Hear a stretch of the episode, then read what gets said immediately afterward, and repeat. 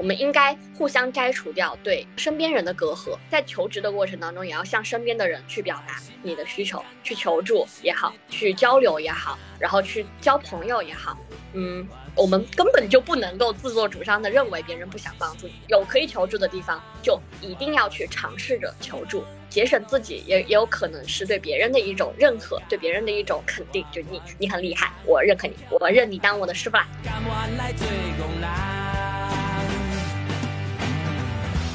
腾讯这家公司本身而言，我觉得它对于一个校招生来说，肯定是要更好的，因为它福利更多，条件更好。对于校招生，嗯，更看重它对于校招生的培养更上心。嗯，一个底层的逻辑是，一家公司它足够大的时候，它会对新人有着足够的耐心，因为它不指望你进来当工具人，给他当螺丝钉，然后疯狂的赚钱就够了。他希望你有更大的成长，而他等得起。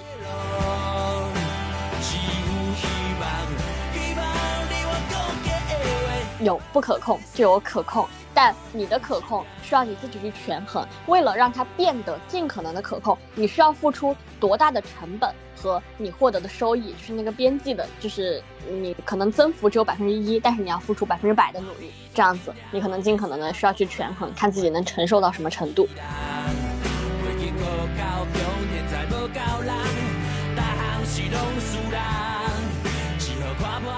大家好。欢迎来到不太赤处，这里是新传声求职记系列，与你分享从校园到职场的故事。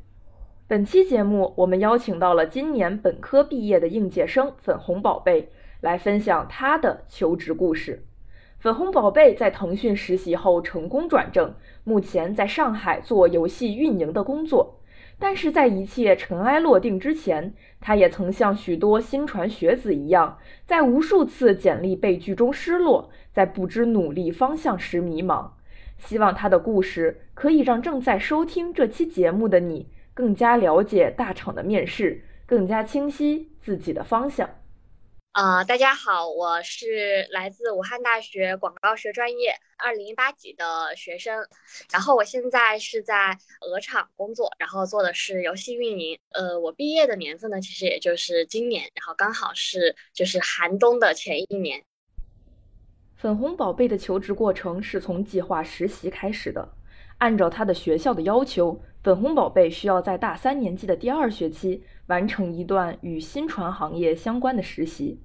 但是等粉红宝贝着手准备这件事时，他发现自己并没有做好相关信息的准备，在不知不觉中，他已经错过了许多机会。其实这个事情说来也是充满了少年人的惰性。我大概是我们专业的培养计划是大三的呃下学期要开始去自己去实习，那我大概是大三的上学期才开始打算这个事情。等我开始打算的时候，我发现我已经错过了 N 多个，就是呃，就是求职潮，或者是说，嗯，那些学长学姐，就是他们从自己原有的岗位啊离开，回到学校，然后他们那个岗位空缺了之后，可以把你推进去，这样的一些比较变异的嗯渠道，我已经完完全全的错过了。等我就是想起来的时候，整个环境已经开始恶劣了。呃，我当时就是在这样的环境下开始准备求职，然后原因嘛，其实就是学校要求我，我就去了。这个恶劣的话，它具体的话可能会体现在两个方面。一个方面是，呃，当时时的时间节点来看，就是如果是大三上，然后准备去实习的话，呃，其实已经非常的晚了，几乎是可以筛选的岗位已经非常的少了。第二个事情是，呃，当时求职的竞争也非常的激烈，因为，嗯，坦白来讲，我们要这么看一个问题，就是如果就是还可还算 OK 的岗位比较好拿，或者是说。大家就是适用人群比较广的岗位，其实，在上半年已经被大家拿的差不多了。那剩下的岗位，大家没有去拿到，没有争取到，它其实，呃，说明它难度是比较高，或者是说，呃，我们剩下来的那一批人当中，他们会有一些比较，呃，垂直的考量，比如说，我就是要去，呃，那种小红书这样的社区类，或者是我就是要去抖音这样的公司，所以我不会接上上半年的 offer，我会一直留到下半年再去。呃，选择，所以在人员的竞争上也会比较的激烈。然后，而我当时，我相较于我自身的状态来说，我是完完全全没有准备，就相当于快乐的度过了前面的呃三年。然后呢，就是贸然的把我就是抛入这个职场的竞争当中，是充满了迷茫的，相当于出生不仅比别人矮了一截，然后呢，自己还很蠢。如果我们要开始求职，一定是要在你整个思考链路当中一个非常靠后的环节了。你下定决心要开始求职，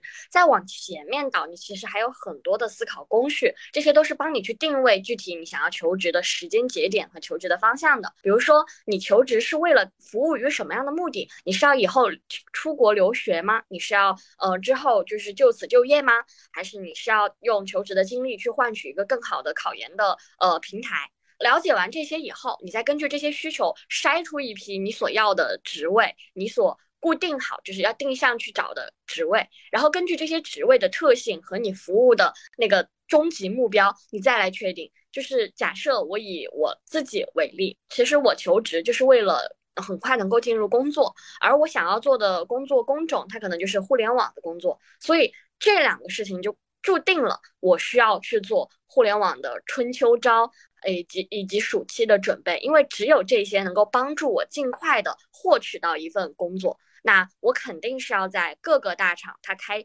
呃开求职就暑期、秋招、春招的这个热潮期的前头去投，因为前头的话，它的竞争会相对于来说少一点，嗯，坑位也多一点。比如说，嗯，去年的时候，我们大概是四月份的时候，腾讯开了，好像是四月份吧，开了第一批提前批的暑期的呃。招生，那如果当时我就考虑的多一点的话，我可能四月份就立刻开始投了，但我可能慢了人好多步，我是五月份才去投的腾讯，然后就晚了很多。如果你是要考研的话，你可能要根据自己考研的时间，或者是说毕业的时间，然后去找这样的工作。求职的话，它的时间其实要根据你所服务的，你之后想要干什么，然后和你想要做什么。的什么类型的求职，这两个时间点具体来定位的。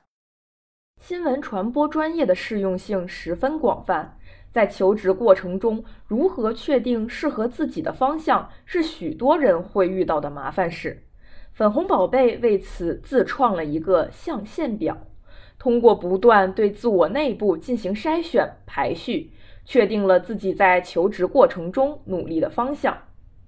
嗯，这个东西的话，就是我之前也有跟那个身边的小伙伴，就是一起分享过。其实这个事情它是一个很复杂、很复杂的一个呃思考量，我特别能够理解，在呃刚刚开始求职的时候那种。呃，万般迷茫，然后什么都选不出来的状况。因为我自己就是从那个情况里面走出来的。呃，我开始求职的时候，我就是眉毛胡子一把抓，因为我的专业其实适用性非常的广，就学新传和广告，乃至于很多文科专业都是这样的感受，就感觉好像做媒体吧也可以，呃，做那个传播吧也可以，啊，好像蹭一蹭吧，我去做一个哎自媒体写作者啊，好像也行。然后或者是说我去从事那个影视行业，哎，好像又又又碰得上。什么行业感觉都可以有一点点技能去搭边，但是都不精，感觉就是这些公司但凡就是有一点眼光都不会看上我。所以，呃，面对这样一种头绪很多不知道从何抓起的这种情况，我尝试给自己建立了一个象限表，然后通过取这些象限的交集，然后一层一层的去筛选、过滤掉那些打咩就是不可以的答案，然后确定出几个我去重点发力的方向。为什么说我要确定，我要层层的筛选，最终确定出几个需要去发力的方向呢？其实这个东西也是大家可能会遇到的一个误区吧。就是我在我自己求职的时候，包括我身边很多往上走的学学长姐，都告诉我说，嗯，没有关系啊，你开始投不中的话没有关系，你就海投、狂投、乱投，总会有人捞你的。其实，在我看来，这是一个性价比不这么高的选项，因为很多公司的简历，我们在后期其实是需要费很大的精神去专门针对他这一家公司改简历的。海投就相当于你把希望寄托于那些不需要你去定制的公司，嗯，换句话来说，他们对你的筛选也没有那么上心。一方面不太好，另外一方面是海投你碰巧撞上的几率也太小了，所以你不如。嗯，把这种就是投了又失望，投了又难过，投了被人家拒绝又要暗自怀疑自己的这份时间，全部用在专攻某几个最有希望、你最想去、最有潜力的事情上面，我觉得会更划算一些。所以我做了一个层层筛选的决定。然后呢，这个筛选的话，呃，就是我建立了一个象限表。第一个轴是我在过去的时间里面花费时间最多的是什么样的事情？我是在看剧吗？我是在打游戏吗？哦，我是在社交吗？我是在研究美食吗？人活这么多年，总要有那么一个我常常做，做的很多。其实这个东西，你花费的时间越多，你越有可能把这个事情做好。很简单，这是时间一个维度。第二个维度是我喜欢什么。就可能会有的事情是，即便我花了时间不够多，但我喜欢。比如说，我高中三年花费时间最多的事情是学习，但我并没有那么喜欢学习了。我可能会喜欢呃画画，喜欢写作，喜欢打游戏。是我最喜欢什么事情？我可能会列一个表，然后呢，告诉我，哎，A B C D，第一档次的喜欢，第二档次的喜欢，这两个是站在自我的角度去看。如果可以，如果我有选择的话。我会倾向于选什么样的东西，它让我快乐，它让我生活的更好，这都是我的角度。这两个维度之外是公司的角度，公司他不在意我喜欢什么，我什么东西厉害，公司在意的是我能把什么东西做好，我能在什么事情上做出成就。所以第三个维度是我在什么事情上面取得过客观上的成就，就这些客观上的成就是这些事情可能得到过验证，我拿过奖，呃，我呃学习很好，我绩点高。嗯，这些事情它一定是能够在实际上得到检证，能够向这些公司证明做的还可以的。你可以通过这些角度来认识我。好，这些是一些客观的角度，也可以是一些比较主观的，比如说我掌握了 PS 技能，然后至于这个 PS 技能呢，它的高和低其实是很难评价的，但我可以自己给自己下一个评价，我是熟练的，我是精通的啊，我是用了很久的。嗯，这样的主观和客观，我能给这个公司带来的。这些都是我的技能，我的长项，我我我的价值。好，这个是我的第三个象限。第四个象限呢是呃公司给我带来的，公司要给我带来的是什么呢？是这家公司它的地位、它的钱、它的种类。嗯，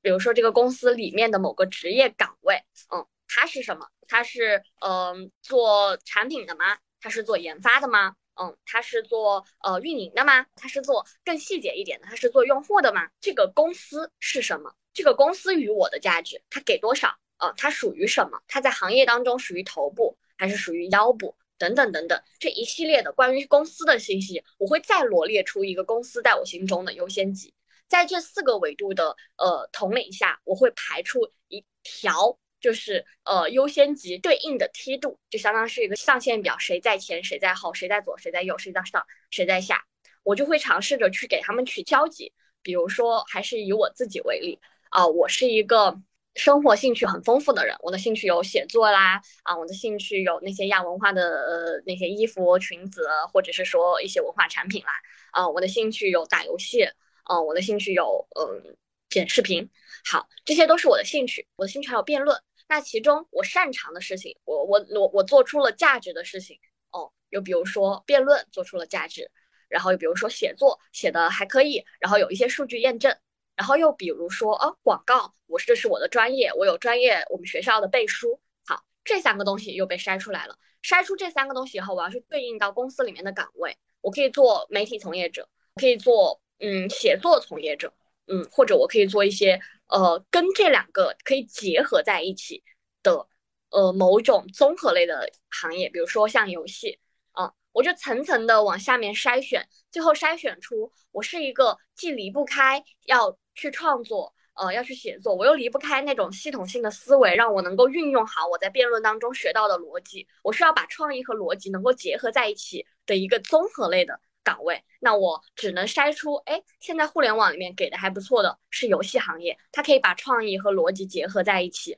然后构成一个比较 OK 的视听文化，基本上符合我对于职业的想象。层层的筛选下来，我找到了我大概率需要需要去发力的岗位。那在这个岗位上，它可能会有一些细分的，比如说我要做策划、运营，还是用户研究，呃，还是社区，什么什么样，就是种种细分，我就按照优先级再一次挨一排二的。把它拆分掉，然后来选择，然后最后的话，嗯，就选我选择的就是呃游戏运营。当然，我不只选了呃游戏运营，但是我们可以在自己的能力，嗯，上限和下限之间去做取舍。我是要把自己的能力花费在什么样的地方？嗯，我要把自己的能力挖掘到什么程度？为了工作，嗯，挖掘到什么程度？我姑且觉得运营这个程度够了，够了，不用再往下面呃深挖了。然后呢，我就这样子的选出来了。虽然上面就是统领下来，用语言来表述，就是这个筛选的过程好像很纷繁复杂，你需要不断的去拆解啊，去细分，把这个事情分类，又把下一个事情再做一个子分类，听起来好像很难。其实最主要的两大点原因，一个就是自己喜欢，一个就是自己胜任。嗯，这两个原因是我觉得在求职当中最重要的两个原因吧。嗯，求职也是一场信息战，找到准确的资料收集渠道相当关键。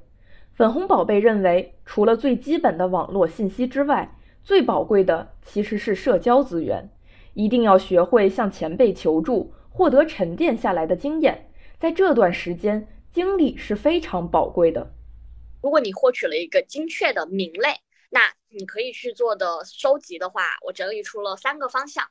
呃，一个方向是求职者聚集的平台，你所想要的求职者聚集的平台，比如说像麦麦。比如说像哦小红书，比如说像知乎这样的公开的求职者聚集的会在上面发声的平台，你去搜索具体你这个职位对应的那批人。比如说，你可以去麦麦上搜索游戏运营，然后就会有大批的游戏运营在上面分享他在哪家公司面面面试的感想，他在哪家公司公司就职的体会。嗯，这是公开的求职者聚集的呃网站。第二个我找到的门类会是。呃，你身边的熟悉的那些私域，就是我们称之为私域，就是某个流量它是私人关系，它是闭闭塞的，不是公开暴露在哦外界的眼光之内之内的，那是你私域的一些资源。比如说，你有学长姐，他做的就是游戏运营；你有朋友，朋友的朋友，他做的是游戏策划。好，你就可以直接的通过中间人或者是直接的关系去和他们搭上线，和他们直接一 v 一的呃对聊。了解一下这个岗位它的要求是什么？这个岗位它最看重的素质是什么？我需要准备哪些事情？可以向身边的这些社交资源去寻求呃帮助。第三个呢，它也是公开的，但它会像是一些产业内的呃一个产业一样的，就是会有一些人他本身就做他从事着职业指导的这样一个工作。然后他可能会在呃开设公众号啦，开设专门的博主号，然后向你输出他的呃一些观点，比如说他会觉得啊求职季小哥教你怎么怎么准备，这样的一些大 V 号也是我们可以获取资讯的一个来源，但因为它附带一些商业属性嘛，它可能会收费，呃，它可能会有一些就是自己的利益，我们需要。去筛选着看，比如说有一些专门就是负责帮校招生宣传求职经验的那种，嗯，账号什么新传那些事儿啊，巴拉巴拉的这种，嗯，就可以去找他们，然后看一下他们近期推的岗位和他们的那些面经，嗯的一些经验之谈啦，这些的也可以去，呃，作为我们信息的来源，嗯，然后最后一个就是也是最最底层的一个，就是它是官网。嗯就是求职的官网，比如说腾讯的官网、阿里的官网、网易的官网，它会非常简明易了的写明他想要什么样的人才、什么样的素质、什么样什么样的学历。官网的基础信息也可以作为参考，然后给到一定程度上的信息量，只是说可能会比较小，但也值得一看。这些就是三大块和一个基础的，我觉得是我去筛选出来的，我们去寻找信息的，呃地方。嗯，这四块的话，坦白来讲，最为。宝贵的是社交的资源，因为它是一个就其他的你都可以通过信息检索能力去获取，而唯独有你身边的这种社交的呃资源，你是不可以通过搜索呃像一匹独狼一样去自己闷闷头干获取的。真正宝贵的资源都是那种难以获得，必须要通过某种限定条件获得的，而这种限定条件它可能需要时间的积累，你不断的去建构它、经营它，嗯。你可能才会获得，或者是它有一些运气的成成分。不管怎么样，它是一个难获取的状态。我觉得其实就是熟人，是这样子的。呃，我当时觉得其实很困扰我的一件事情就是，我的身边没有和我特别相熟的学长姐，她是在做游戏运营的。我想做游戏运营，可是我的身边没有游戏运营。然后我当时去做游戏运营，最搞笑的一件事情就是。我的 leader 面试我，他说游戏运营有五个五个门类，你想做哪一类？我说请问一下有哪五类？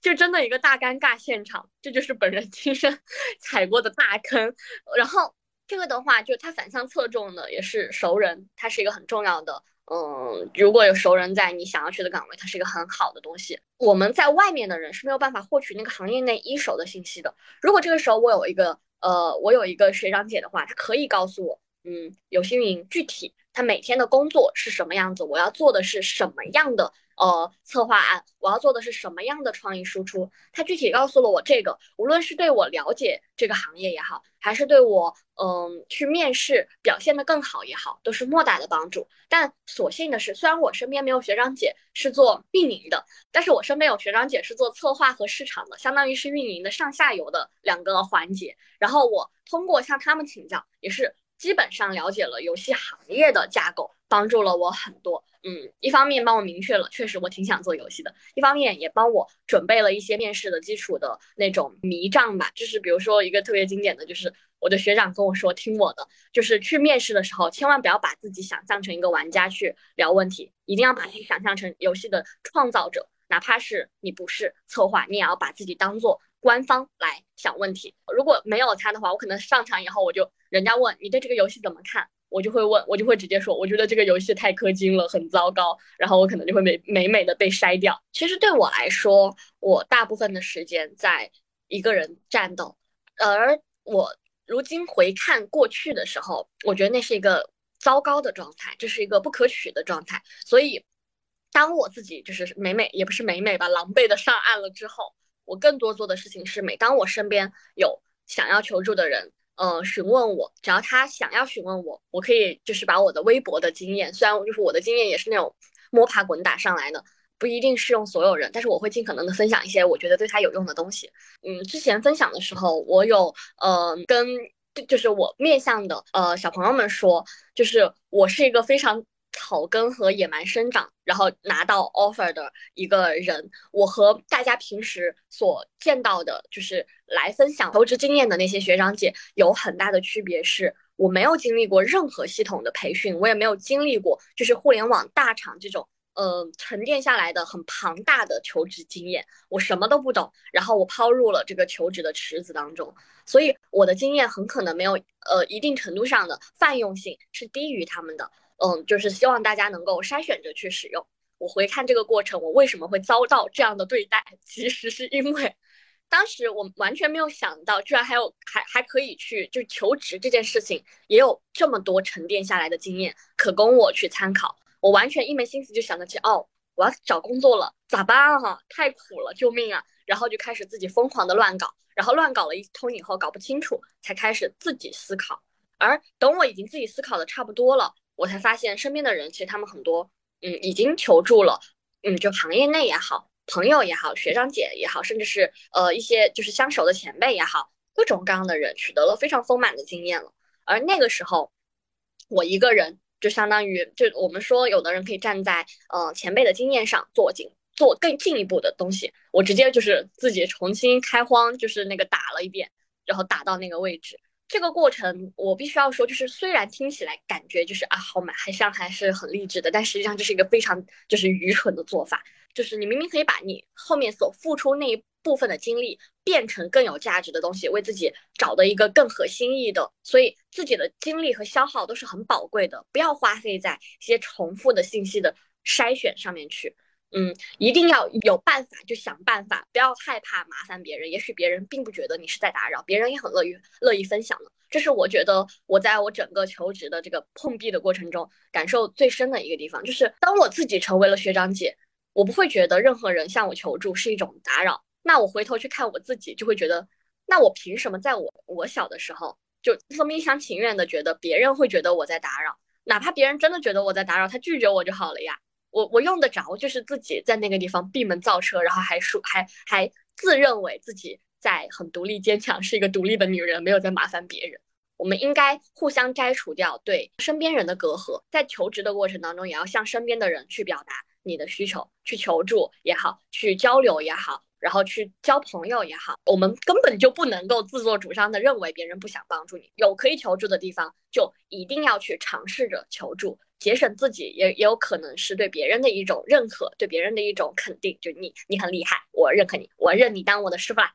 就是类似于这个样子。嗯，而等我自己当了学长姐以后，我觉得，呃，我也反思过这个事情。我觉得大家之所以很多人可能都会像我一样，就是去当孤狼去战斗，其实是因为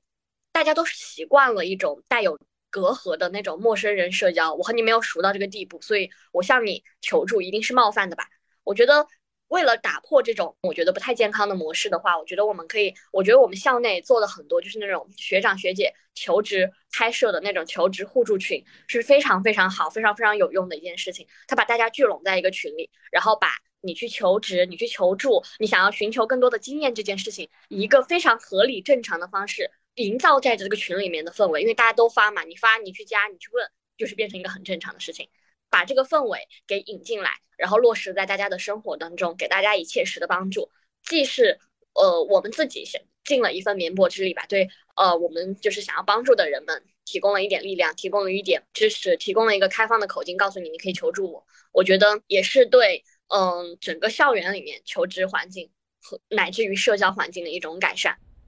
选择去大厂工作，每个人都会有自己的考量。大厂意味着更多的机会、更大的压力、更丰厚的回报。粉红宝贝在选择大厂、选择腾讯的过程中，也尝试了许多，衡量了许多，从待遇到生活方式，也有着自己的思考。我的理由就是，可能的就是比较土。呃，一个就是他钱给的多，我很喜欢，我很喜欢钱，我需要快乐的生活。然后还有一个事情是，其实对于。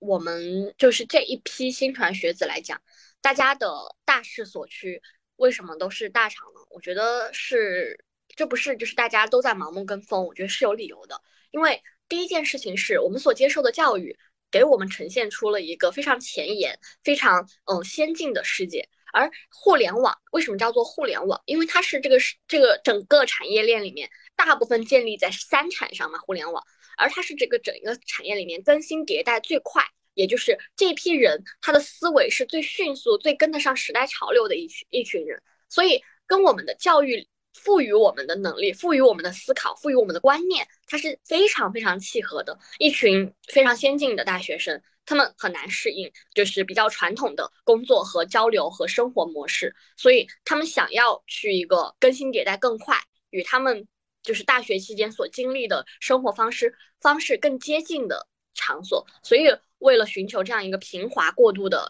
这样一个地方，嗯，我选择了互联网，嗯，我觉得这这是一个对我自己来说是一个更优的选择，因为我很难想象我在我在我在大学每天就是十二点钟起起床去上课，然后八点钟去操场唱歌的这种节奏里面，然后脱离我又回到了。那种早上七点钟去上班，然后晚上五点回家，这样这样一个节奏，我很难想象这样的我会变得无聊吗？会变得老了吗？当然不是不尊重的意思，我只是觉得我可能会因为这样的过于规律或者是过于规整的生活，嗯，我可能会变得不太像我现在这样的自己。而我为了维持我现在这样自己的生活，我觉得我很满意，所以我想找一个尽可能和我生活相似的环境，所以我选了互联网。其实投了蛮蛮多家的。其实一开始的时候，我那段时间哈特别喜欢一些音乐，然后呢，于是我就投了一些独立音乐公司。说起来也是有一些可笑的，我投了摩登天空，投了那个泰和音乐，然后还投了中国新说唱。然后呢，其中呃摩登天空直接把我的简历挂掉了，然后泰和音乐和那个呃新说唱，新说唱是建立进入到了面试，然后他们就是在面试的时候就是没有没有看上我。然后泰和音乐是我通过了面试，但是他们说疫情太严重了，然后就不用去了，然后我也没有去。然后呢，接下来就投了，比如说，嗯，投了呃，像京东啊、阿里的教育啊、抖音、西瓜视频啊这些的，尝试了很多，基本上互联网的大厂都尝试了。当时我还是想做的是，呃，就是内容方面的东西，比如说，嗯，去做。嗯，生态维护啊，就社区的生态维护，去做短视频的呃创意呀这些的，我都有去尝试。可是大部分都是石沉大海。然后，于是就进入到了我那个庞大的筛选环节。筛完之后，我发现其实内容短视频，嗯，那些呃新闻，可能真的不是我的工作长项，因为我并没有在这件事情上面耕耘很多。有一些深入的经验，可是游戏我切切实实的打了十几年，然后有自己的理解，有自己的想法，所以我选择了游戏公司。那游戏公司呢，其实国内比较头部的也就这么几家。就是为什么选择头部呢？也就是不言而喻，人总是贪心的，觉得自己可以配得上最好的，然后就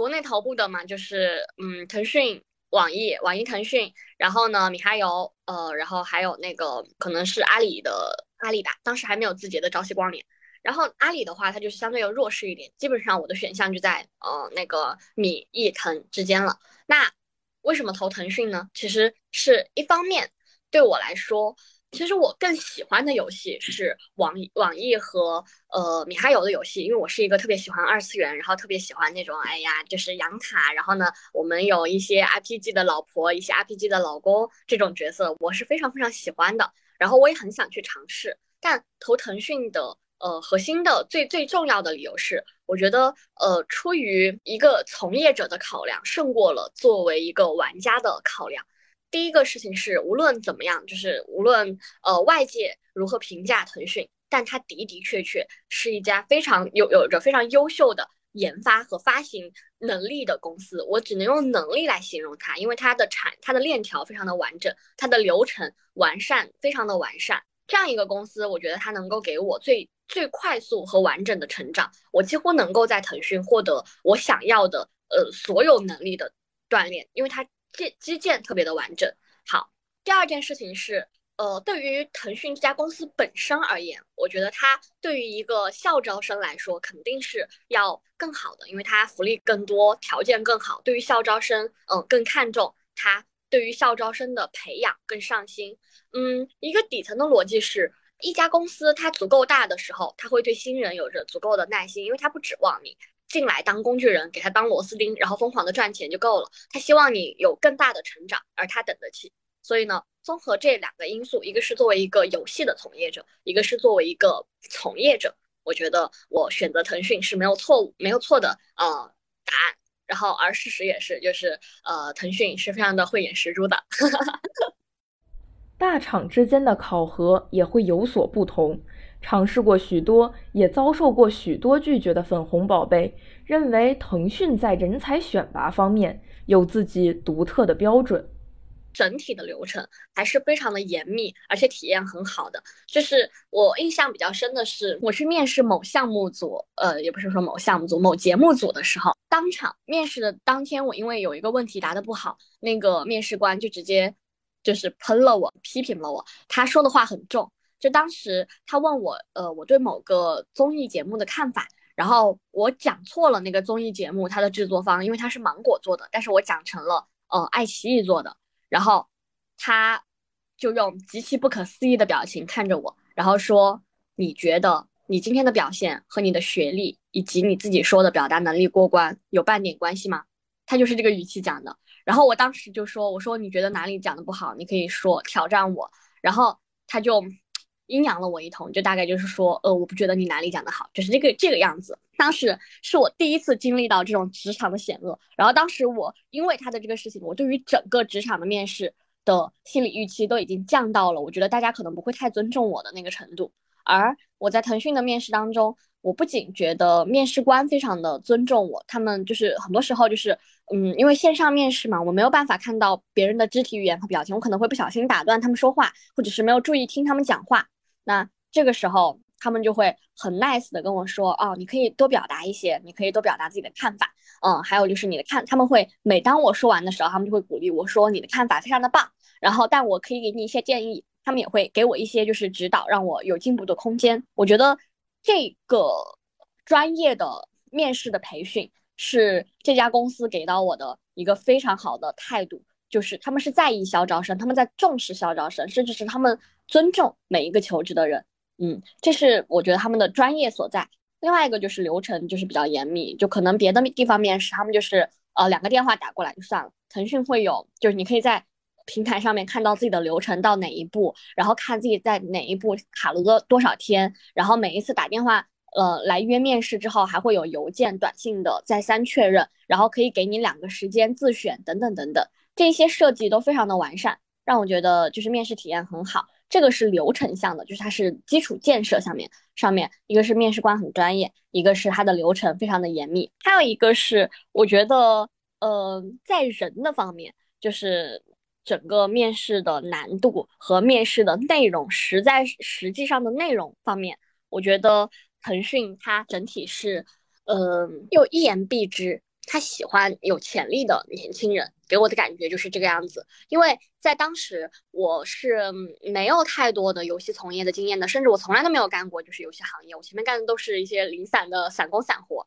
他们完全不在意，也不介意这一点，他们会给你一个完整的背景，告诉你我现在要做一个什么样的事情，你有没有什么方案上面的想法，你可以讲讲。然后呢，他会就你提出来的方案来。问你说，那这个方案如果遇到了 A 问题、B 问题、C 问题，你有没有解决的办法？那这个方案如果取得了 A、B、C 三个效果，你有没有什么呈现的办法，可以让这个效果能够放大呢？嗯，等等。他想更想考核的是你的思考能力，你对于现实的问题有没有办法去思考它、去学习它、去呃有自己的一套行之有效的产生方法论的思维方式。我觉得这样一个考核模式才是公平的，才是公允的，才是考验一个人，嗯，就是更更契合考验一个人的能力的。因为坦白来说，嗯，很多项目经历，嗯，有运气的成分，也有一些就是比如说抱好了大腿的成分。可能你只是跟碰巧跟了一个很好的项目，项目的数据很好，但你自己不一定。也许你只是碰巧的进入到了一个特别缺人的公司，然后蹭上了这个东西。它不一定能够代表你的实力，可是你的思考能力一定代表着你的实力。我觉得腾讯这个公司的话，它在这方面是做得很好的。对于在应聘过程中所用的简历，粉红宝贝也有一些经验。嗯，这个的话要根据呃实际上的岗位来决定，就是不同的岗位它可能会会所需的东西不一样，但是可能有一份就是通用的准备的策略吧，就是第一个是。简历方面，就是需要尽可能的删繁就简，然后带入面试官的视角，带入就是他好像在跟你简历面一样去写你的简历。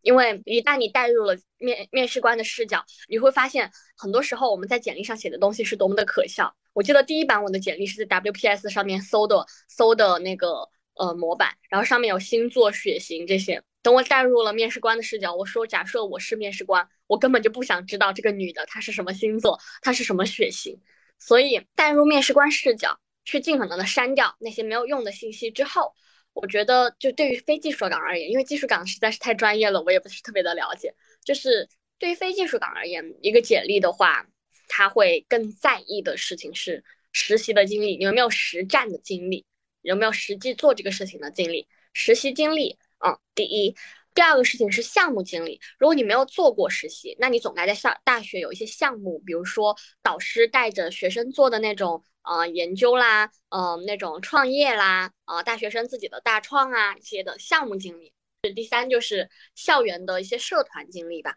校园的社团经历，你有没有组织某个活动的能力？你有没有组织过什么活动？组织过呃什么样的校园的大型的事件等等？嗯，实习经历大于项目经历大于校园经历，可能会是这个是呃，就是简历上面比较重要的事情。其次就是简历上面可能会更需要我们去写明的是，不仅仅是呃，你作为一个校园的出来的人，你做了什么，更要是你做这个事情的成果如何显现。我们不能就是盲目的把东西写上去，更多的是需要你把这个事情你做了哪些思考。你的思路是怎么样的？然后把它变成具体的成就，然后让大家知道你的思考得到了验证。嗯，就是思考，嗯，事情思考加成就。然后，呃，其次的话，我觉得履历上可以附上自己的作品。嗯，就看你面试什么岗位。如果你面试的是文娱类的，你可能会附附上自己的个人主页，你自己运营的账号，你的一些优质的作品。然后，如果你是做游戏的，你可能一些游戏拆解的报告，一些。就是任何能够证明你对这个岗位有所思考的作品都可以被纳入在内。那这个的话，可能比较注意的就是，如果自己做的真的很烂的话，就没有必要 放上去，就做就放那些做的好的就可以。疫情让这个世界变得愈加不可预知，对于一些行业的前景预测也是这样。这几年，互联网衰退论甚嚣尘上，让许多想要进入大厂工作的应届生踌躇不前。对于这种看法，选择了互联网公司工作的粉红宝贝也有着自己的想法。首先，他的这个看法，呃，是呃比较正确的，就是因为，嗯，这个看法它是它从它从什么东西可以看出来呢？它其实从国家的政策可以看出来。我们看一个行业它发展的好或不好，并不单一的去看它现在的股价，它现在能不能赚多少钱，它现在还有多少产业能够持续的带来营收，这些都只不过是浮在根本问题上面的，嗯，就好像是有一个无形的手在推着水移动，而我们看到水只不过是它的表现，它作用的结果的冰山一角罢了。所以，我们去看下层的，呃，更更根根本的那个东西，其实政策的风向在改变，政策更重视那些实体的经济，政策更重视那些制造业、重工业能够给国家带来突破性的技术产业的，呃时候，我们会发现浮游在上面的、建构于其上的互联网，就是在疫情来了的时候，它可能不一定能够提供调，就我我假设哈，我是做游戏的，我可能不能变出口罩来，嗯，不能直接的变出口罩来。嗯，可能在嗯发生那种嗯那种比较呃严峻的经济考验的时候，我可能不一定能够起到极快的响应等等等等。这是有政策近年来的导向，因为政策重视实体经济胜过互联网带呃互联网产业聚集的那些文娱类的产业，那些偏就是发展类发展享受需要的产业，所以发现了最近的互联网在走下坡路。这个事情的话，之所以要。补充这样一个背景的话，是我们不能孤立的来理解，就是哎，是不是感觉互联网最近股价跌得厉害？互联网是不是要完蛋了？其实不能这样子来理解，我们要去理解的是，哦，那如果它的原因是政策的倾斜的话，那政策为什么要这样倾斜？以及政策倾斜了之后，还有没有反弹？还有没有回暖的空间呢？其实我一开始的想法也是，完了，这游戏还咋做呀？这都这样了。但其实我转念一想。你要说实体重要吗？当然它非常重要，它就是立国立民之本。但文娱不重要嘛？文娱也很重要，这是让大家在精神上获得抚慰，让大家在生活上变得幸福的一个重要条件。哪怕在最艰难的时代，我们都需要去看戏，都需要去听歌，都需要去跳舞，那何况是呃当下呢？只不过我觉得这个当下的阵痛是文娱可能也需要升级换代，文娱互联网也需要改变自己的生产和发展模式的。呃，过程了，比如说像游戏，你可能要分级，呃，游戏你可能要改变自己的盈利模式，不能这么氪，不能这么干，不能这么，嗯，这么这么掐烂钱，它可能是对现有的这个互联网比较，嗯，怎么说呢，比较常规的样态的挑战。那就我自己，呃，所在的这个游戏行业来讲的话，我个人的理解是，我觉得的确它比之前要更不好混了，它的收益也没有以前这么好了，就是它的。嗯，就是我们说，乘着那个时代的风，那个猪都能飞起来。它可能不再是这样一个时代了，但它会消亡吗？其实不会的。所以，呃，我的建议是，如果你不喜欢游戏，你想要在游戏上面赚大钱而已，你这个游戏可能不是一个性价比更高的选择了。它不再是以前那个，呃，哪怕你闭着眼都能入的场所了。但如果你喜欢游戏，啊，你你真心的热爱这个行业，但你担心这个行业会给你带来灭顶之灾，那。这个考这个担忧，我觉得在当下的话啊，还是嗯，怎么说呢？还是没有那么严峻的。就呃，一方面就是互联网的很多产业，除了游戏之外的很多产业，它其实是关联着国家的高新技术的。比如说游戏，它是一些很先进的引擎技术，一些很先进的图像识别技术，还有人工智能呃反应逻辑的这些技术的实践和变现的地方，因为。这些技术都很高新嘛，都很牛嘛，但它没有办法变现。那它可以变成什么东西来变现呢？它可以变成游戏，然后来赚钱，赚来的钱又可以支撑技术进一步的去研发，变成更高新、更牛的技术。嗯，所以它是可以辅佐于技术那些我们所认为是刚需、所认为是呃很尖端的技术成长的。那游戏如此，很多互联网，比如说像随便乱举啊，就是比如说呃像。呃，一些云计算啦，呃，一些手机呃的那些呃系统啦，这些它都是服务于我们国家所需要的、所刚需的一些尖端技术的。那这些行业它也需要一个庞大的互联网生态来支撑啊。所以层层往下拨，我们会发现国家所需、政策所需的那种尖端。它会需要互联网当中的某部分的岗位职业来支撑，而这些职业赖以生存，它需要一个高效率，需要一个很良好的环境，一个生态来辅佐，来互相的呃就是运作。那它就需要整个互联网行业的生态作为保障。那长远来看的话，互联网这个生态这个巨大的圈子它是不会消亡的，可能它会有改变，可能它会有折损，但它不会有那种嗯，就是那种倾覆性的那种伤害。我觉得大家可以就是再次印证，就是说兴趣是最好的导师，我们可以更多的以兴趣来嗯导向。披荆斩棘，粉红宝贝最终收获了腾讯游戏的 offer。拿到 offer 时发生的事情与感受是粉红宝贝难以忘记的。嗯，那个时候是呃去年的五月份，嗯，当时拿到 offer 的时候，第一反应就是我说哇塞，我说我真牛，我说这个呃首先这家公司真是 慧眼识珠，我就说我很牛嘛，他我果然很牛。第二件事情就是很庆幸嘛，就是虽然说自己也有膨胀，就是也有很得意的时候，但是本质上我是知道我能拿到这份 offer 是幸运的，因为我入局时间太晚，准备也远远不不足，然后这个时候能拿到这一份 offer 的话，还是充满了幸运的元素的。然后第三的反应就是我就是很很搞笑的一个事情，就是我打电话跟我奶奶打电话的时候，我跟她说，哎，奶奶。你呃，你知道吗？我现在找到了一个实习，因为老人家他其实分不清楚互联网谁是谁的，但你要跟他讲腾讯，他绝对知道。我就跟他说，你猜我在哪个公司？我奶奶就说，哎呦，你们那些公司名字花里胡哨的，哎呦，都是一些外国名字，我怎么听得懂啊？然后我说我在腾讯，你知道腾讯吧？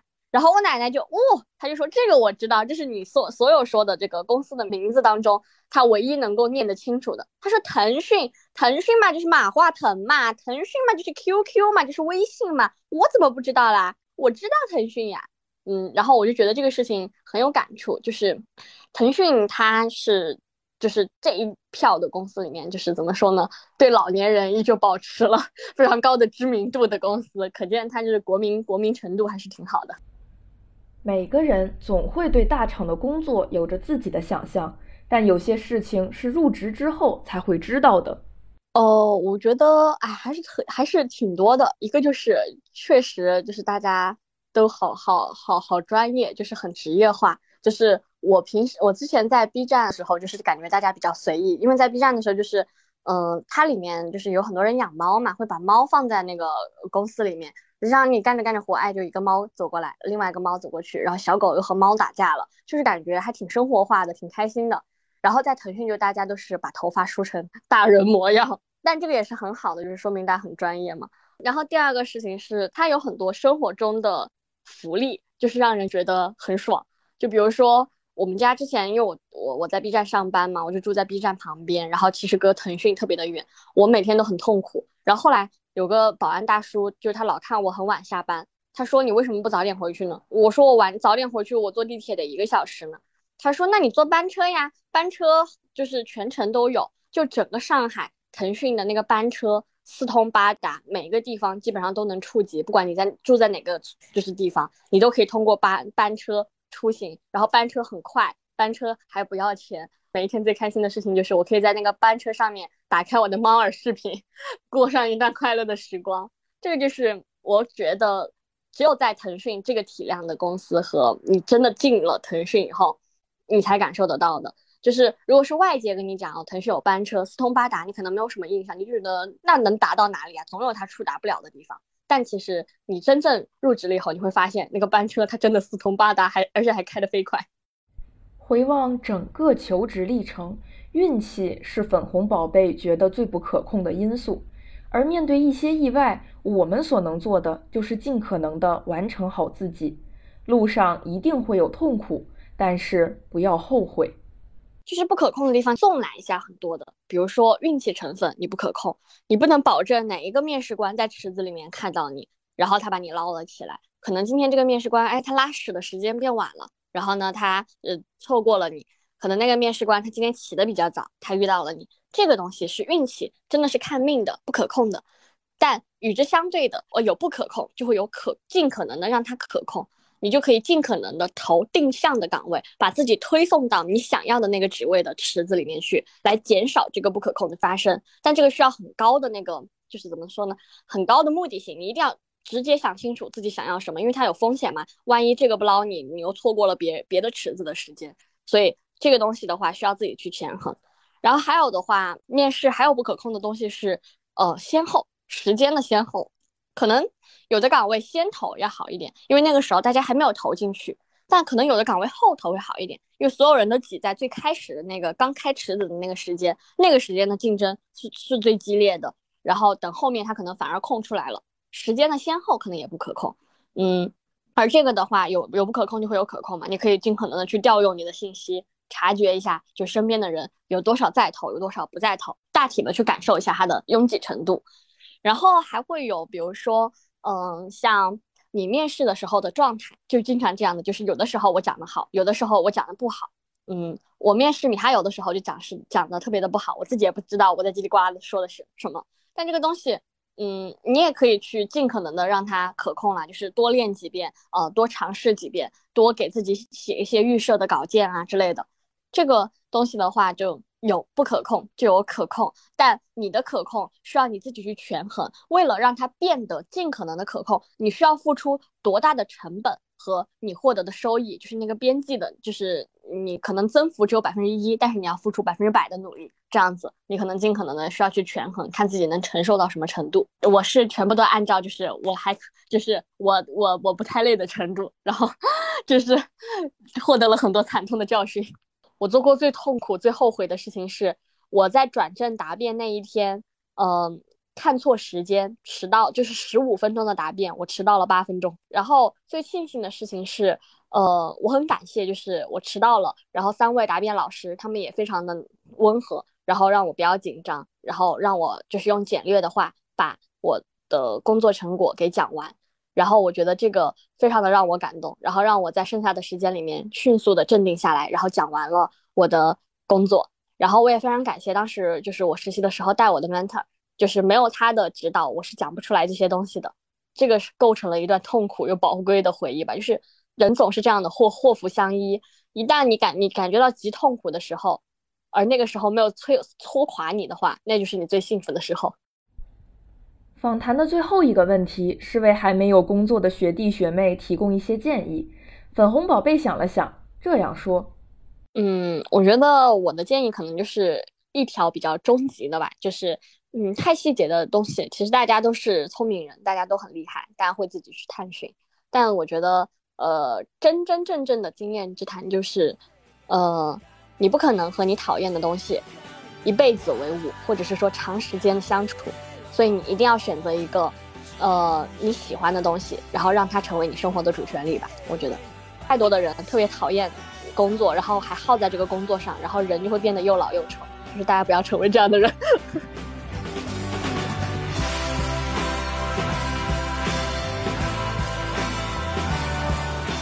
感谢你听到这里，